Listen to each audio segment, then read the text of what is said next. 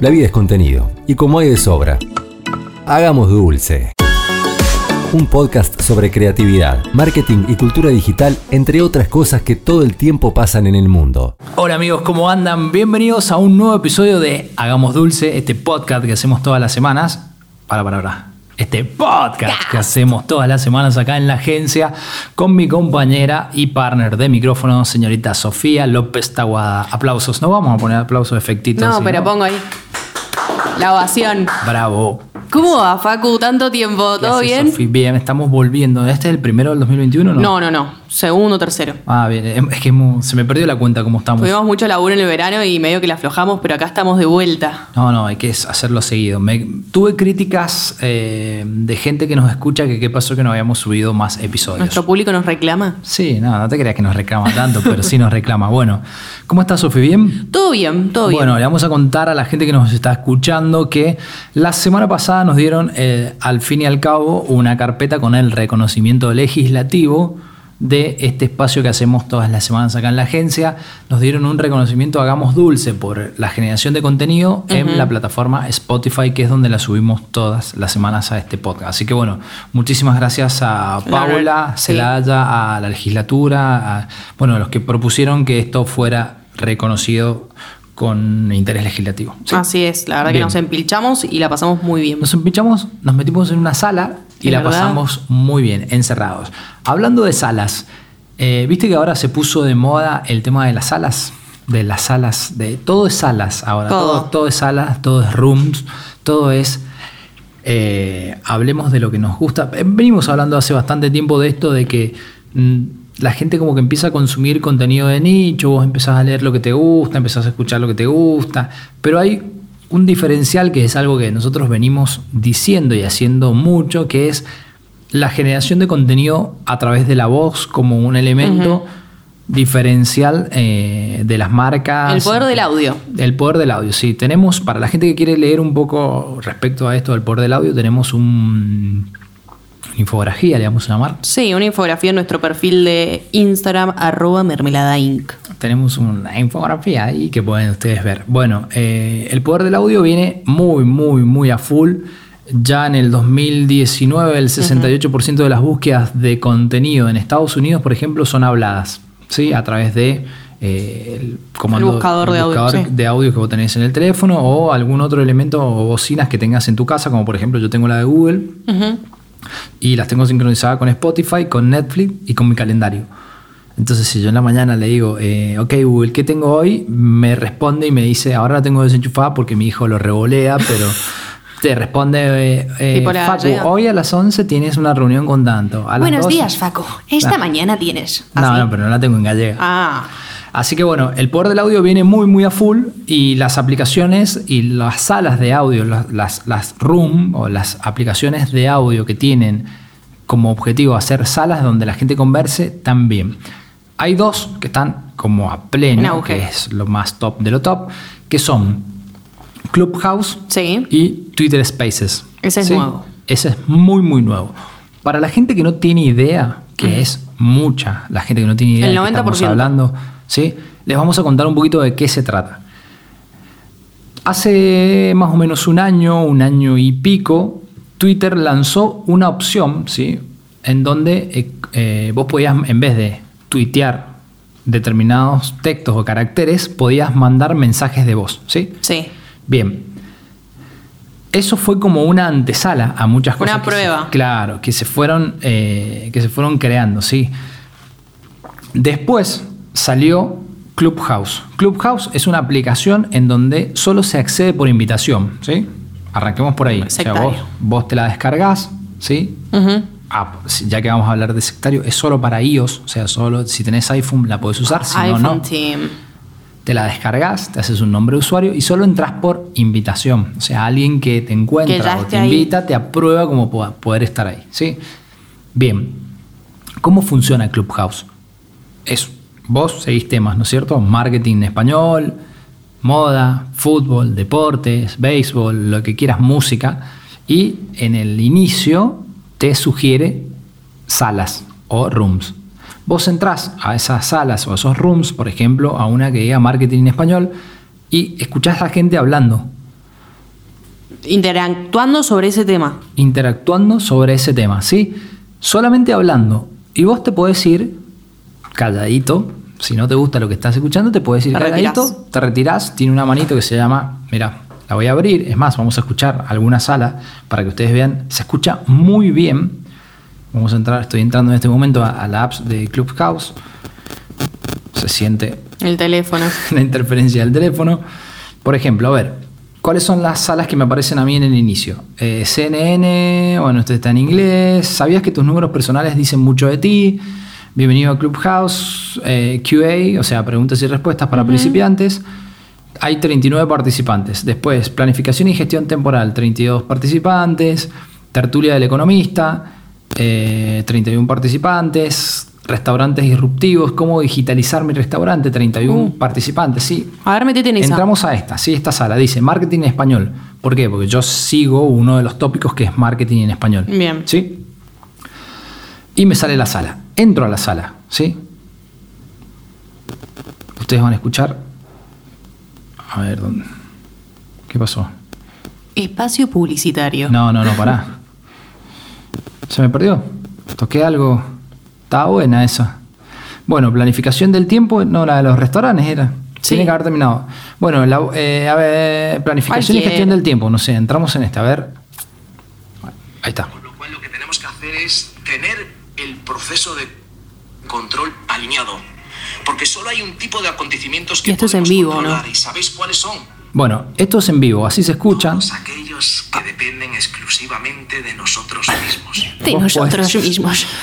Podés apretar un botoncito que tiene los dedos así como para arriba, tipo saludo peronista, Sí. que, que dice Luis Kite, o sea, como que irte despacio en silencio. Ajá. ¿Sí? Y te salís de la sala. Y sí. chau, y vos vas Y escuchando. podés levantar la mano. Y si levantás la mano, te dan acceso. O sea, el, que está hablando, el moderador o el anfitrión, te deja hablar. ¿Sí? Bien. Y estás hablando. Y vos podés estar, no sé, cocinando y escuchando gente que está hablando de gestión de tiempo. Es como una especie de podcast barra radio En vivo, claro, porque se mezcla. en vivo barra eh, super segmentación. Bien. Sí, eso es Clubhouse. Pero por otro lado, Twitter también Este me encantó, el otro día lo el probé. día me voló la encantó, cabeza. Sí.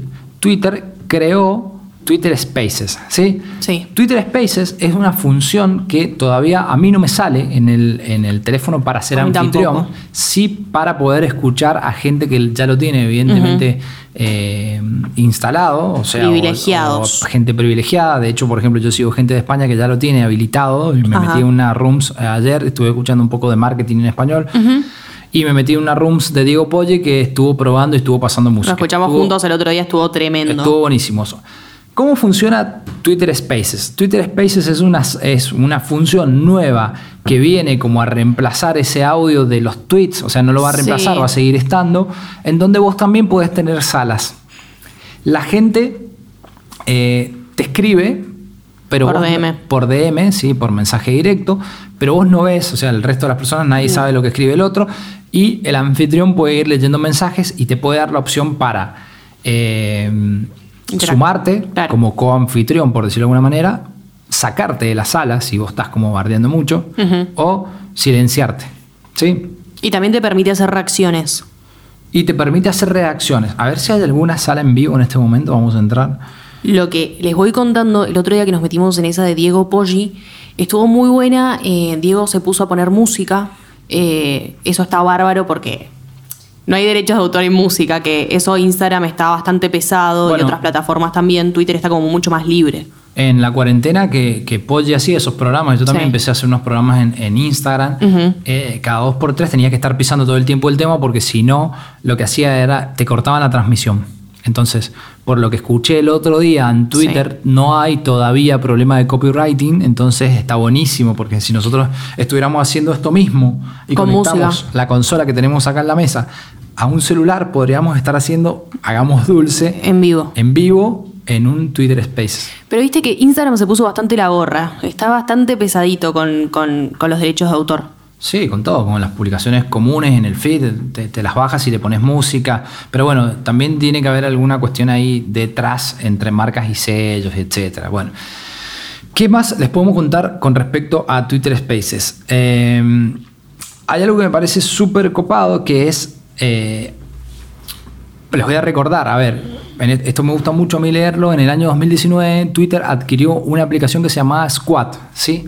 Squad era una plataforma que permitía hacer videollamadas grupales, una onda Zoom, una onda Meet. eh, Meet, una onda Microsoft Team, ¿me entendés? Sí. ¿Sí? Ad- adquiere esta plataforma, o sea que ya adquiere, a ver, cuando, cuando nosotros hablamos de un layout tecnológico, nuevas apps, normalmente no se desarrollan de cero, se compra alguna otra aplicación que ya Hace tiene todo un backend, una startup que ya tiene toda una función o un desarrollo por la parte de atrás y se adapta a Twitter, por ejemplo, o se adapta a Facebook. Sí. ¿sí?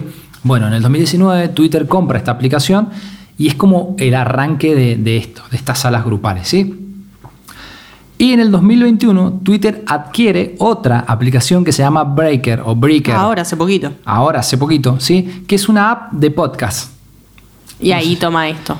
Entonces mezcla las videollamadas grupales de Squad con, eh, con Breaker o Breaker o como no sé Sí. cómo. eh, Breaker en realidad se, se debería pronunciar. Y hace Twitter Spaces. Vos te das cuenta de cómo Twitter de a poquito se va modificando, no, no, no lanza cambios tan grandes como Instagram, pero va todo prueba y error. Bueno, pero Los pará. flits no están funcionando mucho, Bueno. pero esto para mí tiene Twitter era potencial. una aplicación que todo el mundo decía que estaba muerta, que se había Sí. quedado, que estaba vieja, que estaba obsoleta, que no había hecho ninguna aplicación. En su momento compró Periscope o Sí, Periscope. Periscope.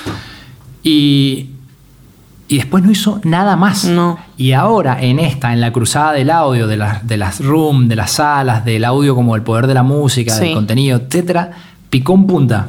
Sí, se remodernizó de a poco. O sea, es impresionante cómo o te quedás y te morís Mm. o pasás un paso enfrente de, de todos. Pero fíjate que Twitter, no digo que nació a la par que Facebook, pero estuvieron a la par, siempre fueron las dos redes sociales iniciales y no bajó tanto como Facebook. Twitter sigue siendo tendencia, Twitter sigue siendo actualidad y Facebook no tanto.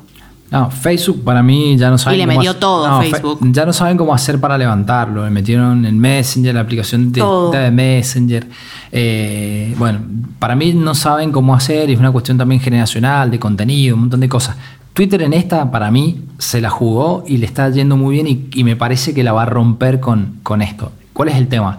Todavía el audio como poder de contenido no está 100% entendido ni aceptado por, por los usuarios y mucho menos por las marcas. O sea, Sí. no conozco marcas que estén haciendo muchas acciones de creatividad, de contenido, de publicidad en Spotify, con audio, con audio post, con etcétera. No, no hay muchas cosas. Pero bueno, Twitter Spaces es una de las nuevas promesas. Funciona de esa manera. Son salas de chat por voz en donde un anfitrión puede hacerte co-anfitrión, lee mensajes, puedes reaccionar con emojis. eh, y está disponible, o por lo menos estaba disponible hasta ayer solamente para iOS. Vos me estabas contando. No, para Android. Para Android está disponible, todavía no está disponible para iOS. ¿Qué cosa? Eh, la aplicación de Twitter Spaces. No, al contrario. No. Sí, la función se encuentra en modo beta y se está y está, o sea, está reducido solo para usuarios de iOS y ahora o no sé si ayer, anteayer u hoy habían Sí. habilitado para Android. Ah, para Android. De hecho, en el perfil de Twitter, si alguno es usuario de Twitter, lo dejé abierto por acá para que no sé dónde está. Acá está.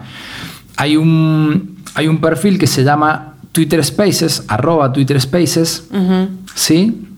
que tiene 79.700 seguidores que habla de, de esto, de las funciones, de las cosas que tienen. Bueno, y una de las, de las publicaciones que hicieron, el, a ver, eh, acá está, que hicieron el 29 de enero, dice lo siguiente. eh, Android Gang, o sea, como gente de equipo de Android, no nos hemos olvidado de ustedes. Ah. Y sale un, un celular donde eh, están abriendo Twitter Spaces en un Android. ¿Sí? Así que ya falta poco para que todo. Yo me voy a, yo voy a ser una adicta a esto. Me gusta mucho. Está re bueno. Bueno, una de las cosas que descubrí, o sea que en realidad me lo comentaste vos, pero yo también lo descubrí ayer, me metí a una sala, a una rooms, y si vos cerrás Twitter, lo podés seguir escuchando. Es como una eso- radio, está buenísimo. Eso está buenísimo, que es otra de las cosas que, por ejemplo, YouTube nunca actualizó, salvo que, que tengas la premium. versión premium, que es que si vos salís de la app, puedas seguir escuchando música o un video. Claro. ¿entendés? O sea, si vas en el- nah, eso me parece malísimo que no, sé, no esté en una versión gratuita. Así que bueno, gente, eh, un un poco queríamos hablar esto de las salas, de metete a mi sala, escucha mi contenido, escucha mi voz, o sea, quieras o no, también se mezcla con un montón de temas que hemos ido tratando a lo largo de este podcast, que es eh, marketing de contenidos, publicidad, branding, marcas, el tema de la marca personal, cómo vamos a traer a alguien a entrevistar que hablemos de marca personal, porque creo Sí. que es una gran herramienta para poder eh, potenciar la marca personal, seas comunicador, marketinero, chef, sommelier. Sí, lo que sea, es Enólogo. necesario. Hoy te tenés que vender vos. Entonces me parece que está buenísimo, incluso está buenísimo incluso para la política. Ahora que estamos en un escenario de año electoral acá en la Argentina, eh, quedan cinco meses. O imagínate para hacer eh, rooms en Twitter Space de algún intendente, de algún candidato o algo. Me parece que también Para es- escuchar, sí. Para escuchar propuestas. para Viste que Twitter es muy, muy picante, entonces para mí da... Esperemos que el audio siga así, porque eso es lo rico de Twitter para mí. Creo que, que va a estar bueno. eh, de todos modos, bueno, tenés una opción para, para sacar gente o silenciar si, si no te gusta. ¿Y qué más tenemos? ¿Qué más tenemos? A ver. Hablando de eso también de política y Twitter Sí. y, y ese poder de ese picantito que tiene Twitter. ¿Qué rol vos crees que van a tener las redes sociales, por ejemplo, ahora en un año electoral y con todo lo que está pasando, ya en la pandemia tuvo mucho? ¿Qué porcentaje las redes sociales influyen en la política para vos? Y en realidad es, un- es un tema largo y tendido que lo podemos Sí. hacer en un, en, un, en un episodio la semana que viene si querés que hablemos de, de política, pero creo que las redes sociales hoy en día juegan un gran papel porque es una forma más económica de llegar a mucha gente que con medios tradicionales como televisión que tiene un costo altísimo, como radio, eh, las redes sociales se pueden compartir muchas cosas y hacerse virales muchas cosas y el costo de, de adquisición a nivel publicitario es mucho más barato que el costo de adquisición de un cartel en la vía pública, por ejemplo. Sí, obvio, pero para mí el tuitero es poco el tuitero que sale a la calle. Ojo, tampoco hay que confiarse así, bueno, mira, vos no ganás una elección con me gusta, No. ¿sí? ni con retweets, ni con reposteos, ni con reacciones a, a un histo- a, un- a una historia en Instagram. O sea, no se gana una elección así. Se, las redes sociales son parte de una estrategia política Una que pata. vos podés ut- utilizar, es una pata exactamente, pero hay que utilizarlas bien y tener cuidado cómo se van a utilizar, porque como te pueden disparar para arriba, también te pueden prender fuego. Y ponele, ya pasándonos al lado de la red social y no de la política. Viste que últimamente Twitter, por ejemplo, eh, está avisando que este tweet puede tener información falsa o borra tweets o bloquea cuentas. Sí, lo- bueno, eh, lo Donald pasó- Trump. A Donald Trump, le bloquearon. Pero ponele, Flits, eh, Flits, digo, este, ahora con Spaces y todo eso. ¿Cómo va a ser Twitter para tener ese control ideológico que tiene control ideológico? Porque hay cosas que deja postear, hay cosas que no. A mí me parece malísimo que haya un control ideológico. O sea, Pero lo está teniendo y lo está ejecutando al Me al parece 100. algo totalmente fuera de lo normal de una red social. ¿sí? De todos modos, creo que no va a poder controlar, salvo que meta mucho algoritmo con filtros de groserías, que vos pongas malas palabras. Por ejemplo, si, si en Facebook vos, vos pones, eh, no sé, te chorean y pones negro de mierda, Sí. no te deja ponerlo, no, No. te deja poner mierda. no te- hay muchas palabras que no te deja ponerlo. Vos querés postear y no, no podés. De todos modos, Facebook hace muchísimo que no lo uso, pero, pero la última vez que quise ¿Qué putear. quisiste putear? Así no me acuerdo Quise era. discriminar en Facebook. Quise discriminar, eh, como los viernes de discriminación, eh, no me dejó. Y en Twitter sí, te bardeás a morir. Pero bueno, eh, pasó eso con Trump. Otra de las cosas que pasaron, bueno, estamos en una etapa en donde todo se está cambiando. Todo. Sí, está cambiando, están cambiando las aplicaciones, están cambiando las redes sociales, están cambiando las políticas de redes sociales, están cambiando las marcas a nivel digital también. Así es, este, a una, una noticia que a mí la verdad que me impactó muchísimo. Pfizer creo que es la palabra más googleada junto con COVID, junto con vacuna en el 2020 eh, y ahora 2021 también, que estamos como en la época de vacunación. Eh, uno de los laboratorios que desarrolló la vacuna contra el COVID cambia totalmente de estética, su, su logo cambia y se aleja un poco, viste que Pfizer nosotros siempre lo relacionamos con la pastillita azul, con el Viagra, Sí. y su logo era la pastillita de Viagra que lo llevó al estrellato. Sí. Bueno, ahora no, ahora se puso más cheto, dice en no. realidad no la llevó al, estre- al estrellato a Pfizer, llevó al estrellato a todos los que se la compraron. Así es. Que me imagino yo que sí. Felicitaciones, gente. Eh, bueno, ahora Pfizer se pone más cheto y dice, no, no somos solo un laboratorio que permite que gente con problemas Este, no sé. No solo te la ponemos dura, sino no solo te la también- ponemos dura, sino que también te ayudamos con la salud. Ay, qué Ey. buen título. Bueno. Qué buen título. Se la el copywriter. Se la haya copywriter. Bueno, ahora Pfizer va a cambiar su logo y va a poner como. Son como dos ondas que. En realidad, si estamos viendo el nuevo logo de Pfizer, eh, son como, si vos me preguntás a mí, no son dos ondas, son como dos pastillas partidas medias intercaladas. no Así sé. parece, ellos tratan de ponerlo como si fuera una- un fragmento de ADN. Esa es la Ah, explicación bien, del diseñador. Si bien la tipografía No se llama mantiene. fragmento ADN, se llama eh, como una especie de. eh, ay, De nudito. Sí, no, tampoco iba a decir cromosoma, pero esa no era No. la palabra. Por esto no Eh, estudiamos biología. Bueno, sí, eso. no Bueno, importa. es como las do- dos hélices de, de- del espiral que hace el, el ADN viene a ser el nuevo loguito de Pfizer. Claro, como una espiral de ADN, eso. sí. Ahora, yo lo que digo, la marca, la marca y el logo de Pfizer estaba totalmente instalado en la sociedad, lo conocíamos todos. En un momento de tanta observación, Nunca me hizo falta la pastilla azul. todavía. No, todavía, pero no, yo no la conocía, la acabo de ver. Bueno, ahora lo que yo voy es, después de que esta marca lleva 70 años en el mercado, Sí. Tiene, es verdad que todos los ojos están en Pfizer, hoy en día es un momento totalmente público para, para el laboratorio. Cambiar de marca ahora, cuando la marca está tan consolidada, es una época como, como rara para venir a cambiar cuando la gente busca esa seguridad en un laboratorio. Para mí, al revés. Para mí, cambiar de marca ahora, cuando la marca está en boca de todos, es un gran momento para decir, te prestan atención. Yo antes, vos me decías Pfizer, sí, la conocía, pero el logo lo vi ahora, como lo pusiste, che, mira, mira qué bueno esto que pasó. Pero si no, ni lo había visto el logo. Me parece que ahora, si la gente te busca, te googlea, y es un buen momento para hacer un restyling de marca. Buen momento. Sí, me parece que sí. De todos modos, hay muchas marcas que han hecho restyling por una cuestión de que, Sí, la crisis, como, como dijimos re- recién, lavarse la cara. creo que el lavarse la cara o una ponerse un poco más en onda eh, es algo que hay que hacer y las marcas tienen que hacer porque si no se mueren. O sea, te tenés que ir adaptando, te tenés que ir adaptando a las, a las necesidades de consumo, de marcas, de estilo. O sea, si vos hiciste una marca, no sé, Mastercard, el rediseño de, de la marca Mastercard en el tiempo, en los Sí. años que tiene, no sé cuántos son, ha sido gradual y en muchas etapas porque también pues, se ha ido adaptando a un montón de cosas. O sea que no está tan errado. No está tan errado. Así que bueno, gente, hablamos un poquito de salas, de rooms, de comunicación y contenidos a través de apps de, ¿De audio? audio, de voz.